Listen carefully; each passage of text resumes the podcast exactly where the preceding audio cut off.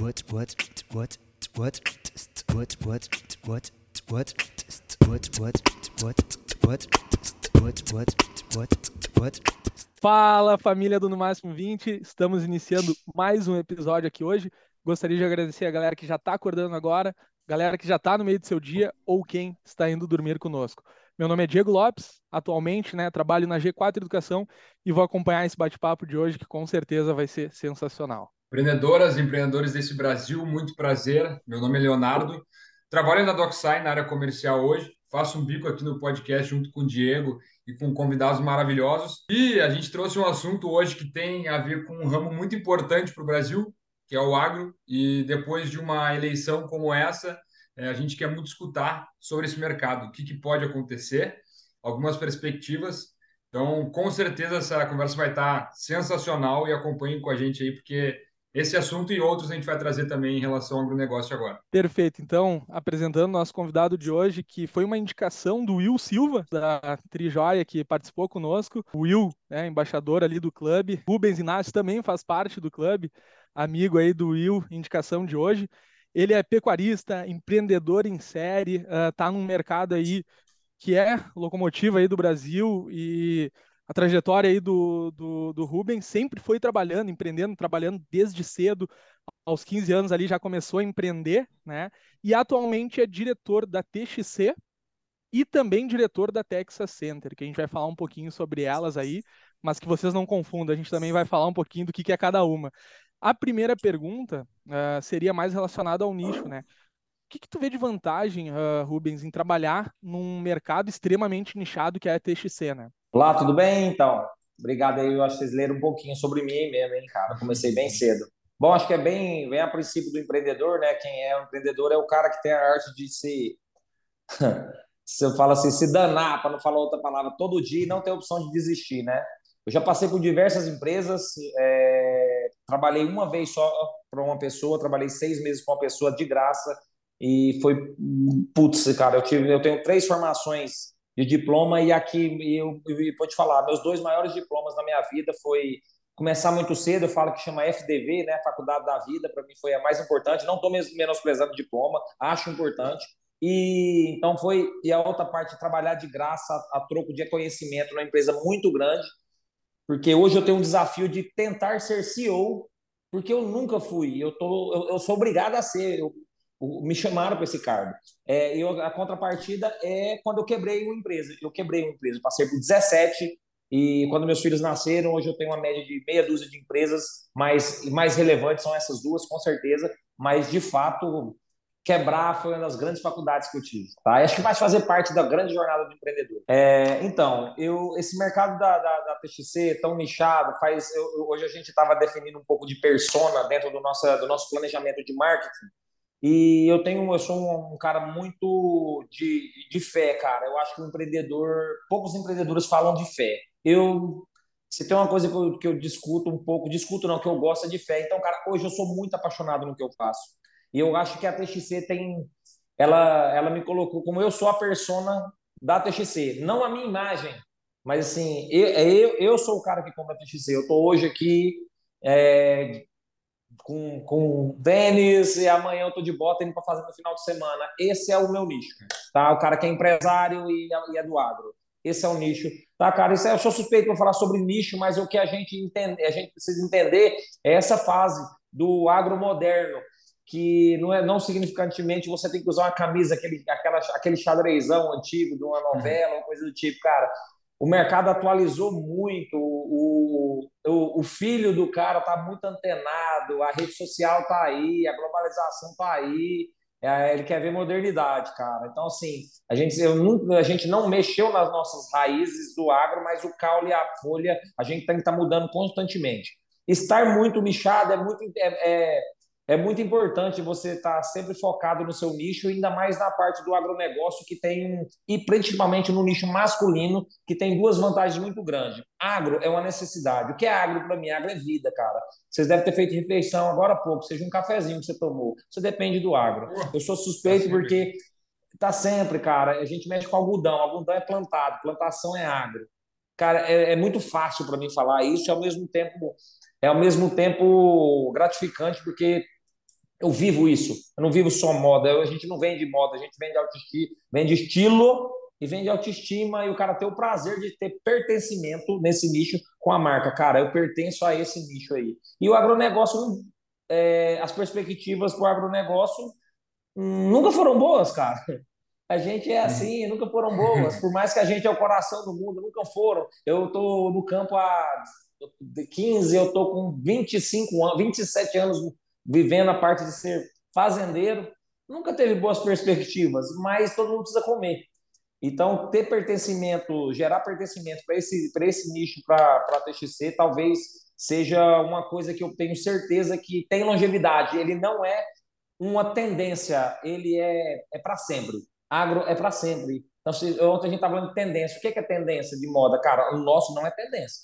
O nosso é para sempre. Nós só não podemos sair, desenraizar essas origens. Conectado com esse ponto em relação a nichado, é, eu vi num podcast uma vez, inclusive acho que foi do Thiago Nigro, que ele comentou: primeiro tem que ser o melhor no que tu faz, na tua região, depois tu expande, depois expande, depois expande, vai virando melhor em cada setorzinho. Tu acredita muito uhum. nisso hoje? Concorda? Com certeza. Eu vou voltar à fé de novo, cara. Quem me trouxe até onde eu estou hoje, com 20, 37 anos, eu falei isso muito pouco em vários podcasts, mas talvez isso fique gravado.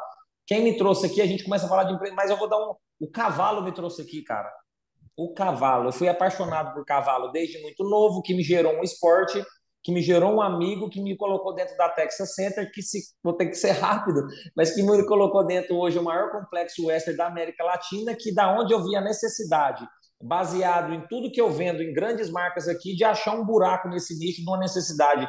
Em 2015, o que o dólar saiu de 2,80 para 4,40, é, naquela era naquela era Dilma ali, se eu não me engano, e aí eu achei esse buraco. Então, assim, no fim das contas, eu ainda estou no coração do Brasil, aí eu estou falando sobre expansão, e eu estou no coração do Brasil, que é o Centro-Oeste, num dos grandes celeiros do agro, que é Goiás, num, num lugar muito bom geograficamente, que é Goiânia, e que, que tem até a última mensuração que a gente fez, representava de 50% a 60% do movimento country do Brasil.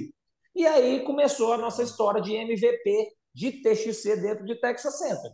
Não significa. O que elas têm em comum? Donos é, diferentes, mas eu, como centro de sendo dono, são sócios diferentes, mas eu estava no meio. Testei, deu certo, uma semana, até o relato é muito simples. Fiz 1.200 peças, vendi em cinco dias. Falei, é o Lu, vamos embora, deu certo. Bom demais. É, e eu vendi no varejo, não tinha venda de internet, tá? Eu estou falando de. Eu tô falando geograficamente, comprei, vendi no balcão. Eu vendi no balcão, não vendi na internet. Naquela época lá, nós era, a gente nem tinha um e-commerce sólido dentro da Texas. E, e, isso agora, pensando em TXC, mesma coisa. Fizemos a primeira loja como laboratório em Goiânia e assim a gente começou a fazer, a gente fala efeito pedra na água. É, as franquias começaram a ser Goiás, Mato Grosso, Pará e vai embora. E vai, então, a mesma, essa e achar o teu funil de venda e depois você começar a se identificar geograficamente, para fazer a sua expansão baseada num, num zoneamento bem compacto, até para viabilizar custo de, de viagem. E uma questão até que eu queria entender, porque vendo tu falar assim, uh, Rubens, dá para sentir que quando, quando foi criada a TXC, foi muito para suprir uma necessidade que tu comentou, tu é o, tu é o cliente né, ideal. É a dor, né, e aí tu viu assim, pô, cara, o que, que eu gostaria? E acho que às vezes as pessoas, elas quando vão começar um negócio, ou pensar, ah, quero empreender, uh, elas começam por coisas assim, ah, pensar em revolucionar o mundo. Não, mas o que, que eu preciso? O que, que eu consigo? Foi mais ou menos isso que tu fez quando né, iniciou a TXC? Com certeza, cara. Eu acho que todo. É, é, bem clichê isso, porque eu escutei o Will falando, mas é bem clichê, mas é pura verdade. O problema é você acreditar naquilo. É, tu quer resolver a dor de quem, cara? Vou resolver esse problema aqui. É assim que nascem as startups, né? É um produto que não deixa de ser, de, de ter, essa, dessa, dessa, ser, ter essa coesão. Eu quero resolver uma dor. Nós tínhamos um produto aqui, que é, vamos lá, uma calça que hoje aqui custa mil reais. Ela, cara, esse, era um jeans específico fazia só lá fora. Nós não conseguia, nós não, é, ele, ele triplicou de preço. Ah, e eu, cara, vou criar um produto similar a esse, vou atender esse cara, vou gerar esse valor, vou entregar valor para o cara, vou fazer algo não é similar na logo ou coisa do tipo, mas é a nossa peça da TXC é baseada em uma é baseada em influência americana. desse country moderno que tem lá. E lá, pegar lá, o mercado lá é bem maior que esse aqui, né? Bem maior, essa cultura lá é bem mais forte que aqui, não que aqui não seja. Então, é, para nós foi um, para nós foi achar a necessidade desse cliente aí e sair da curva, cara. A gente, para você ter ideia, a gente estava ali nichado, de repente, cara, vamos, vamos começar para Vamos começar a fazer. É, vamos, vamos, vamos, nós fomos para surf, cara. Fizemos umas imagens de surf. Então, um negócio louco. Aí o cara falou, cara, é, é mais ou menos aquela noção. Os cara, cara, mas eu, eu gosto de surfar, mas eu tenho fazenda, mas final. Eu, eu, um amigo meu falou, Rubens, pai, vocês gostaram, que eu tenho fazenda no Pará, mas todo ano eu vou surfar em Camboriú. Olha, esse cara gerou pertencimento para ele. Para não ser aquela coisa tão conservadora lá atrás, cara. Aí começamos a fazer coisa de wake, então saímos um pouco fora da caixa, tentando ser um pouco mais antenado, mas sem mexer nas nossas raízes. Mas nas folhas e no caule, cara, a gente sempre está mexendo. É, em relação a, a para a gente conseguir entender essa diferença entre Texas Center, TXC, o que, que qual é o impacto em receita da Texas Center, já abrindo um, um, um galho aí para tu conseguir explicar a diferença das duas, o que, que de impacto tem em receita a Texas Center na TXC hoje? Falar em números hoje que eu nem consigo te falar, porque não tinha problema nenhum de falar, até porque é, é, é, tenho um prazer em falar números aqui, mas assim, eu sei que a Texas representa ah, no varejo aqui na ponta do balcão, 30% das vendas da Texas é TXC. E vamos lembrar que aqui tem, nós temos marcas importadas aqui que eu posso citar com o maior prazer, que nem é concorrente nosso. Pô, seria um prazer ser concorrente da Lacoste. Seria um prazer ser, ser, ser concorrente da Tommy, da.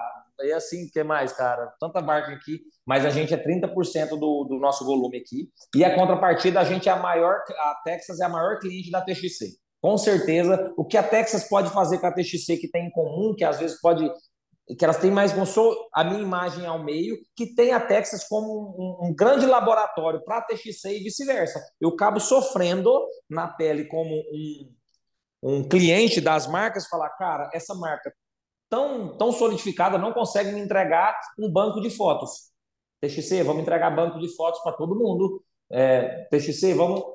É esse, é esse laboratório que, é, que fez tanta TXC crescer. Porque, como a gente é muito nichado, agro e masculino, aqui eu vejo a necessidade que eles não me entregam e eu consigo converter isso para TXC e divulgar para o Brasil. Então, hoje na TXC, assim, são 1.050 pontos de venda e 36 franquias, cara para um negócio de sete anos, é, assim, eu fico muito orgulhoso. A gente não fala muito sobre política aqui, mas eu acho que é importantíssimo a gente citar isso agora, porque eu atendo mercado, muito mercado de agro aqui no Rio Grande do Sul e também Opa. em Goiás agora, na Dockside. Bota, conserv...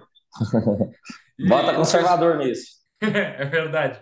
Mas o pessoal meio que, cara, travou no final do ano, não sei tá o que fazer e não sei o que vou fazer no início do ano. Então, assim, uhum. pegando uma pessoa que trabalha dentro disso aí, que pode nos falar com sinceridade, o que vocês esperam para esse ano? Eu perdi 30% de receita nos últimos 60 dias, dentro das minhas perspectivas, cara. E eu vou voltar lá atrás. Eu nunca vi um cenário positivo mesmo para o agro como um todo e a gente sempre venceu mas sempre deu certo. Agora, nesse momento, eu te confesso também que, como assim, não gosto de falar de política e eu não vou colocar sobre A ou B, não. É muito claro, eu estou no agronegócio, de que lado que eu estou, cara, independente disso. Sou um cara é, de. A gente estava conversando muito de política com o próprio Will aí sobre o que é. Se é direita, é, centro-direita. Foi, cara, eu sou direita da direita. É isso que eu sou. Entendeu? É assim, é mais ou menos isso.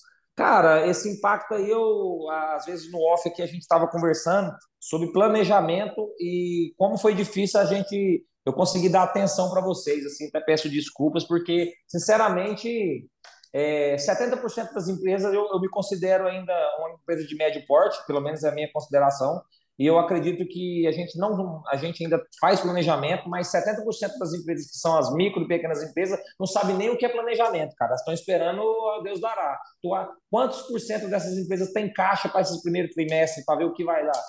Agora você imagina o impacto disso, tá? Então vamos lá. Amanhã, ontem estava numa reunião aqui, estava gerente nacional do talvez da maior referência em marcas de, de picapes. Eu não vou dar nomes aqui, mas da, a maior referência da maior picape do Brasil cara tinha 500 caminhonetes vendidas, ou vendidas para um ano para chegar. Ontem ele me ligou, a gente é parceiro, que tem 180 no pátio. No pátio, ele tinha 500 para entregar com um ano a demanda. Em 60 dias, o cara tem 180 no pátio. Eu, eu cancelei duas. Eu cancelei duas caminhonetes. E eu avisei ele para lá. Então, cara, a gente acaba sendo conservador e eu, naquilo ali. E não é diferente dentro do meu negócio, porque eu sou o reflexo dentro do meu agronegócio, o cara está comprando de certa forma, não é uma necessidade básica de primeira pirâmide, que é alimentação, é roupa. Então, assim, cara, eu não sou primordial no topo da pirâmide, eu sou necessidade básica, mas não tão básica como alimento. Então, uhum. assim, eu acredito que eu vou, eu acredito que a gente vai sofrer sim. E aí, cara, é a fase do, do empreendedor tirar da cartola alguma coisa, né? Eu comecei a fazer alguns tipos de estratégia que não é vender produto, é vender algo muito mais que o produto, entendeu? Monetizar de alguma forma. Aí eu não posso contar agora, não, porque é muito grande a história. Porque, mas é isso, né? Porque realmente é muito grande. Falei, cara, vamos gerar valor para o cara sem vender produto para monetizar a nossa empresa.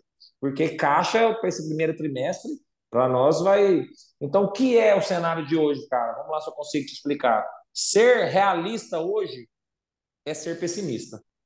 Essa no agronegócio, é isso que eu penso nesse momento, tá? Eu tô, eu tô na cadeia do começo ao fim. Eu já fui, eu fui dono de frigorífico, eu sou produtor, plantador, tô na cadeia final, mexer com aras, leiloeira de cavalo, então, assim, cara, é, o ecossistema eu já passei nele como um todo e tô, ainda estou em algum assim. Eu, o impacto, o impacto vai ser grande no sentido de caixa, porque a necessidade de compra do alimento, ela nunca vai parar, aquele começo da nossa conversa, mas ter caixa, liquidez, eu acho que é o maior desafio desse ano do, do, do, do cara do, do, do, agricultor e do agropecuarista. Vou, vou deixar nesses, duas, nesses dois tipos aí, se eu estiver esquecendo. Ter ter tá com caixa para aguentar e ter margem. Eu não estou vendo margem. O que você não estou enxergando é margem de forma alguma. Eu não enxergo nada de margem. Ontem ficamos até meia-noite discutindo isso com um empresário que caiu no colo dele três fazendas de herança. Eu falei, cara, se tem uma coisa que tu não vai ter, é três. Ainda estava discutindo algo do tipo. Eu falei, cara, pensa que tu ganhou na Mega Sena, que tu estava almejando. e o que que tu faria? Você fala, cara, se eu ganhasse na Mega, eu faria isso. Aplicava tudo. Então, tu ganhou na Mega, mano. Agora tu decide do jeito que tu vai ficar, margem tu não tem, isso eu te garanto. E aí, tu quer vender? Será que tem gente para comprar? Eu dei as opções pro cara, né? Mas é isso. Eu não estou enxergando margem de forma alguma no agronegócio esse ano. Mas, cara, eu, a gente sempre lembra do Will, acho que por isso que ele me indicou, que a gente tem um papo bacana, admiro ele pra caramba, cada um as suas considerações. Eu falei, Will, eu falei pra vocês, né? O Will é bom de oratória, cara, e bom no que faz. Eu sou meio fraco de oratória, o que eu não tenho na cabeça, eu levo no braço. É, porque, então, eu acredito que que o que nós vamos, o que vai ocorrer desse fato aí é que o brasileiro é muito resiliente, né, cara? Ele é, ele, eu já morei, eu já morei fora duas vezes. Não tem, eu não conheço, não consegui culturalmente ver algo tão resiliente como o brasileiro, não. Não conheço. Tá? Aqui é, sempre vai ser mais difícil mesmo. Mas esse país é muito rico, né, cara? Então, assim, algumas perguntas da minha caixinha, o cara pergunta: e aí, você tá pensando em sair? Cara, não pense embora daqui. Eu fico vendo a galera no clube ali mesmo escrevendo, ei, mandar dinheiro para fora, coisa do tipo. Cara, não pensei nisso. Pensei, mas não executei nada. Não é fácil assim, não. Não é fácil, não é fácil, não é fácil assim, não. É. Sou enraizado aqui, sou do agro, sou conservador, amo esse país e a perspectiva, é, vou te falar, ser realista é ser pessimista, mas como na resiliência, vamos, vamos torcer para dar certo, né, cara? Vamos torcer para dar certo.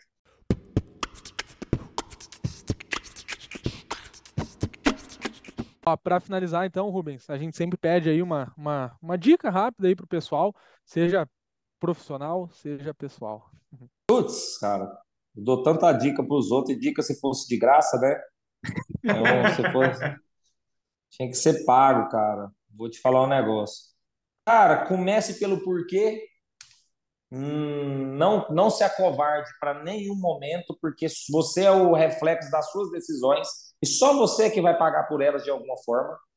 E tenha resiliência, tá? A um, a um nível a um nível master que você que você pode que você possa ter na tua vida. Faz, cumpra teu papel de cristão nesse, nesse, nesse mundo aqui. Uma coisa assim, que é sucesso, né, cara? Esse dia eu tava falando, sucesso não tem definição. Sucesso é jornada. Eu sempre falo, cara, quero aposentar. Com, que tem a ver com planejamento. É, com 40 eu vou. Cara, Sucesso é jornada. Eu, não vai, você me considera de, eu, eu estou no sucesso. Eu não sou de sucesso. Então, assim, eu quero. Não, não vai. É, sucesso não tem patamar nenhum.